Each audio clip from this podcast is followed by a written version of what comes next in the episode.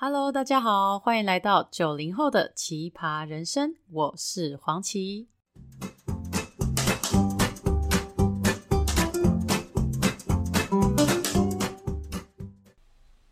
Hello，各位观众朋友们，好久不见啦！哇，这一晃眼就八到九个月有了齁，距离上一支 Podcast 的频道，大家会不会觉得好像我应该没有更新了？诶，其实我原本也是这么想的。这八个月里，我并不觉得自己会再重新录制 Podcast，甚至把麦克风从就是抽屉的最深处把它重新拿出来。可是今天我还是这么做了。那我也想用这一个跟大家说 Hello 的同时，有点像是跟大家说一下过去这八个月是发生了什么事，怎么会停更了这么这么的久？如同这一次的主题吗？这一次的节目。大家可以看到，名称就是心理咨商人生的二度发育。从去年五月开始筹划 Podcast，然后到六月上线，总共四集。然后七月份心理状态正式崩溃，然后我删掉一切社群软体整整一个月，到走进了咨商室。然后八月底，跟在公司是我老板，在家是我爸，家族企业的老板提了离职。然后开始咨商，总共两个月，密集的两个月八次。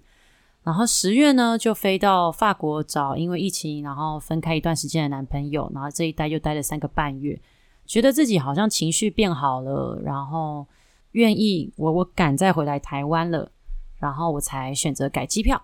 政府推出春节防疫专案的时候，决定回台湾。当时跟家人说的是，我还想再拼一次在台湾的主持市场，跟任何。呃，关于表演艺术相关的东西，因为其实当时去年十月离开台湾，也有一点像是我只想离开台湾，去哪都好，所以有点我不有点类似夹着尾巴逃跑嘛，就是我受够了，我要走。对，所以在春节那个时候是反而是我已经调整好心态了，我愿意回来，所以就把机票改了，然后就回来台湾了。从春节到现在这段期间呢，我完全没有啊、去上班。就是完全是自由接案的主持人，然后呃还有家教，因为后来五月疫情大爆发嘛，主持接案，我自己当时就知道应该会雪崩式，就是没有案子，所以我就开始变成了全职的，就是英文、法文家教自己接案，起码让自己可以不要断锤，然后同时也准备今年九月去法国的研究所。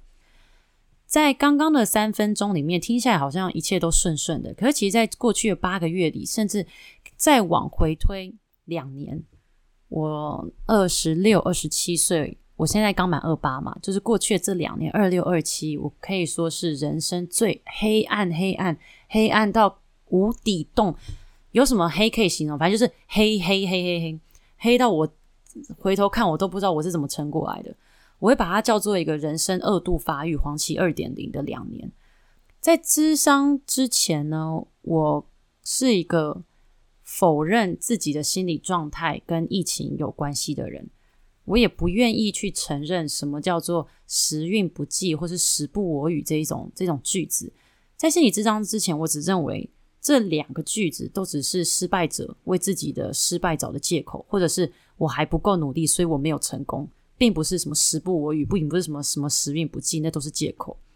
可是是在咨商的过程当中，或者说在最刚开始前两堂课，我就意识到说，Oh my God，就是完美主义在自己的身上的枷锁有多么的强大。那有关咨商过程中所发现的一些问题，我会再用后面几集的 Podcast 再跟大家分享。如果现在正在收听我节目的观众朋友，你觉得你的生活快要失控，甚至你会低落到不由自主的想要哭，然后没来由的大哭，然后觉得未来没有希望。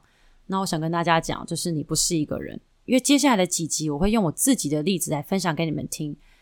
嗯，It's okay，就是 You will be fine，就是你会好的，只是这过程会非常非常的痛苦。其实，在决定去心理咨商之前，我根本没有想过说有任何解决方法可以把我救出这个泥淖。我当时始终觉得自己就是受挫力太低，或者是想太多、杞人忧天，然后傲笑的，然后为赋新词强说愁的年轻人，基本上就是你连病识感都没有，就是你不觉得自己生病了，可是其实你的心理状态已经到了崩溃的边缘，可是你却还是一直在否认。那是什么样的契机让我决定去做心理咨商呢？呃，其实当时是我生命中两个我非常信任的人，他们同时在同一段时间里面都叫我去找专业的咨询。一个是我的姐姐，我生命中的子期，因为我姐，我才相信成语“伯牙绝情”的典故是真的。那另外一个就是我的爱人，在法国的男朋友，也是我过去这两年来，只要一进入低潮、忧郁，第一个倾诉内心的对象。那当时我的心理状态是怎么样子呢？我在这边想跟大家分享，嗯、呃，想特别琢磨这一点，就是想让许多不管是嗯旁观者嘛，就是因为我发现。你没有自己经历过这一段期间，你很难感同身受。就是你没有经历过什么叫做极大低潮的人，真的很难去理解，就是低潮的人会有多么的无助。好，我可以跟大家分享那个是一个什么样的状况。刚开始我只是单就是一般的焦虑，然后我当时只是觉得说啊，就是年轻人嘛，可能对未来不太确定所产生的焦虑。可是没想到这个焦虑三个月、四个月、五个月、六个月、七个月、八个月。越来越长，越来越久，然后我就刚开始是浅眠，后来就进入失眠，然后再来就长时间的失眠。那大家也知道，睡眠对一个人的思考是非常重要的。你缺少了睡眠，你的思考就开始混沌，混沌之后，我就变得很多杂讯，然后非常的精神紧绷。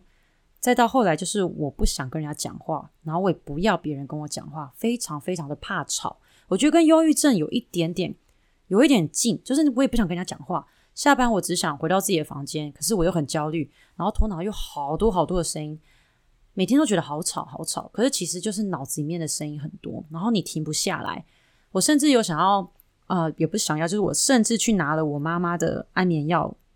吃整粒的，想说看可以睡觉，压不下来，我整夜就还是不能睡，所以你就更加的失落。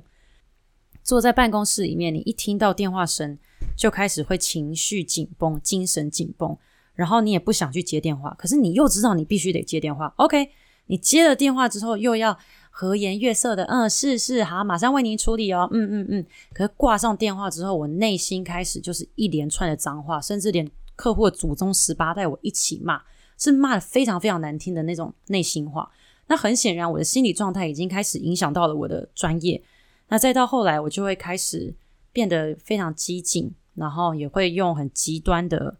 呃眼光去看这个社会，可甚至可以用愤世嫉俗来形容吧。我后来有觉得，就是我的错都是别人的错，就是为什么我会变成现在这样子这么 miserable，我怎么会变这么悲惨？然后你我我会开始见不得人好，然后你会开始产生非常非常负面的想法，包含。不期待明天的到来，你觉得自己一无是处，然后甚至开始怀疑自己存在的意义。我这边讲的非常非常的委婉，可是直白一点就是，你不害怕结束自己的生命。那在这样的情况之下，你前期其实都还可以有一个理性的声音在控制自己，可是到了中后期，也就是一年一年半，他这个状况就开始变得像失速列车一样，一发不可收拾。然后每天张开眼睛，你就觉得生活已经没有希望，你根本不期待明天的到来。OK，就是这样子。那也因为我说出了类似的句子，然后让我姐马上，嗯，她当时好像就发现不太对，然后她就马上安排，请她有心理咨商相关背景的朋友跟我通个电话，做个基础的评估，并不是帮我上课而，是只是做基础评估。那这边也要跟大家讲，就是如果你要去心理咨商的话，我姐姐那个朋友也有直接开门见山的跟我说，她说心理咨商千万不要找呃你认识的人做，就是你一定要去找不认识你的人去做，然后要跟你收费的那一种，这样才会真的达到心理咨商的效果。因为很多时候我们会觉得身边的人啊，因为你认识我，然后你只是在安慰我，你不会真的很认真的去思考他们说的话，可是明明他们说的话跟咨商师。很多时候是一模一样，甚至就是大同小异的。那这个我也可以跟大家保证，真的是这样子，因为我也是在咨商的过程当中发现，我的咨商师跟我讲过的话，很多都是我男朋友曾经已经跟我讲过的，可是这个效力却截然不同。和男朋友说完心里话之后，在听他分析的过程当中，确实在通电话的过程，我内心有变比较好。可是，一挂掉电话之后，那个魔法就消失了。可是心理咨商呢，这个效力会持续存在，而且你会放在心上。那就在我姐跟我说完之后的同一一两天吧，我男朋友也跟我讲了，他就说：“其，我觉得你需要找专业的咨询，因为你的那一些问题，不管是对人生还是对生活的看法，还有对自我认认同感的困惑等等造成的焦虑跟低潮，已经两年了。他说：“我觉得你还是迂回在里面出不来。”那男友同时也提到，啊、呃，我们几个在法国的共同好友，其实都有在定期的看心理咨商。那听到那几个亲密好友的名字，我突然觉得，哇，自己好像真的不是这么的傲笑嘞。就其实很多看起来很正常的朋友，大家原来都有在看心理咨商。我自己也是，当我把我整个心理咨商的过程放在脸书写成文章分享之后，我才陆续收到了好多好多的私讯，然后也才发现，原来身边有很多朋友。大家也都默默的在看心理智商，但是你看他们的社群软体，你完全不会觉得他们有这方面的需求，然后有这种焦虑。那这又再次说明了，各位朋友，网络上的照片真的看看就好了，那都只是表象。包含我自己也是，我大部分都是报喜不报忧的。我后来有回去翻自己在低潮时期剖出来的那一些现实动态，哇，冒牌者人格满整个版面都是，外面的人看只会觉得。我对自己很有自信，殊不知那个时候我已经觉得自己一无是处，然后明天没有希望的。后来我在做心理咨商这个过程的分享的时候，最常被问到的问题就是：怎样才可以知道自己是不是应该去找心理咨商？那我的回答都是：如果今天有一个人要你去吃屎，然后就可以让你不再像现在这样子受苦受难，你吃了那坨屎，你的人生就可以柳暗花明，然后拨云见日，让你重展笑颜。就是你可以不用再失眠，如果他这样子跟你讲，然后你可以完全不加思索的趴下去吃那一坨屎，只要你到了这个状态，你就去看心理咨商吧。因为我就是这样子，我当时真的假设了这个情境，然后问我自己说，如果有一个人给我一坨屎，要我趴下去吃，我敢不敢吃？然后我只要一吃，我就可以睡觉，我就可以不要再低落，我就可以知道我自己要什么，我就可以不再不由自主的哭，然后不用再对自己感到失望，不用情绪大起大落。我可以睡觉，让我睡觉。哎，我真的愿意吃屎诶，no kidding。大家觉得这个比喻好像非常的粗俗，可是，在对于那个时候的我，真的，你叫我吃热的屎，我应该都会愿意。就是你已经到了，就是 someone 可不可以救救我？我真的觉得我已经讲出可不可以救救我这种话了。那哦，怎么办？有点哽咽。每次想到那一段，我会觉得非常痛苦。可是也是因为那一段，所以才有我现在坐在这边跟大家分享的我啦。嗯，好，继续，就是因为这样的情形，我预约的心理咨商，而且是离家最近的那一种。各位朋友们，远水救不了近火。如果你家附近有心理咨商师，我建议大家真的就直接去，不要跑太远，因为其实交通的所花的时间还是会消磨掉你去咨商的动力。OK，那我就当时就选了一个在我们家附近的咨商所，一个小时两千块，那过程当中会有全然的沉默，也有很多是无奈的叹气吧，然后心酸的自嘲啊，甚至嗯，更多的是一种词不达意的委屈。我觉得有诶、而且各位朋友，我是一个自由接案的主持人哦，而且我也是那个用字遣词蛮精准的，可是殊不知我居然在咨商的过程当中。很多时候是，嗯，找不到字，或是我不知道怎么讲，或者是我讲的东西很破碎，完全没有逻辑可言，就是我想什么讲什么，想什么讲什么。然后更多时候是一种茫茫然的困惑，然后全部的情绪就在那小小的二点五平的智商室里面，跟咨商师这样子，就相看泪眼，然后竟无语凝噎那种。嗯，我觉得那八堂课非常非常的痛苦，可是。过了之后也非常非常的舒服。那在这边我真的要特别感谢我的咨商师，因为他我才可以重新站起来，用不同的视野看这个世界，甚至看待自己。那在智商结束的最后一堂课呢，我也直接在 Google 的评论下面就是留了五颗星的评论。那在前几个星期呢，我收到了 Google 发来的 email，就是恭喜我说那一则评论达到了五千人次的浏览观看。哇！我收到这个 email 的时候，我好开心哦。因为五千人次的浏览，这代表曾经有五千个人点开过这一个咨商所，划过我的评论，有五千个人正在寻求帮助，有五千个人在绝望的临界点跟希望的交界处挣扎跟徘徊，五千人呢，这比任何社群媒体上所回报啊，呃，呈现的任何触及率更显得真实跟激励人心。那我觉得也是因为那封 email 才让我萌生了今天我要再回来做 podcast 的原因。那我也不会否认说，其实从呃心理状态崩溃到后来的修复的过程，我花了整整七个月吧。七个月之后，我才敢重新打开自己的 podcast 频道，听我自己说的话，听我自己录的节目。七个月之后，其实我根本就忘记自己曾经讲过什么了。然后当时我就想说，哇，要不要打开自己的 podcast，听听看自己当时在台湾说了什么？真的是蛮忐忑的。然后我就点开来听，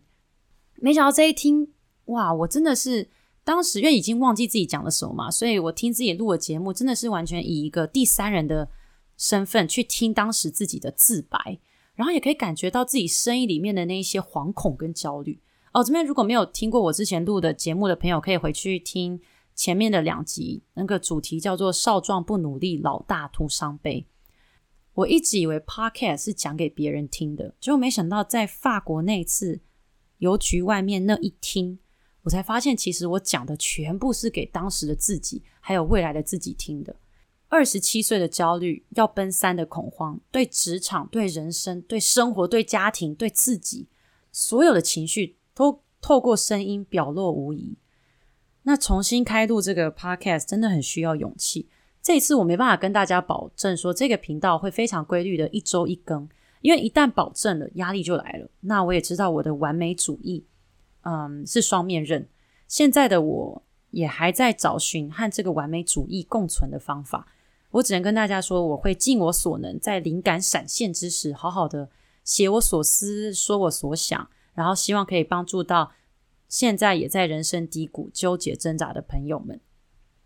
OK，那今天的 Podcast 就当做是一个嗯，为了接下来几集关于心理咨商的一个序幕好了。如果大家对于今天的 podcast 有任何的想法，或是有任何想询问的问题，都非常欢迎大家在留言处让我知道，然后增加一些我之后创作的灵感，也自己好好抒发一下啦。嗯，那另外也欢迎大家追踪我的脸书“法国奇仔闯天下”，上面可以看到我之前写的一系列关于心理咨商过程的文章。那也欢迎大家追踪我的主持 IG 账号是 ChiChiHost C H I C H I H O S T。喜欢我 Podcast 朋友也欢迎追踪这个频道。那希望我们可以很快再见，我们下次见喽，拜拜。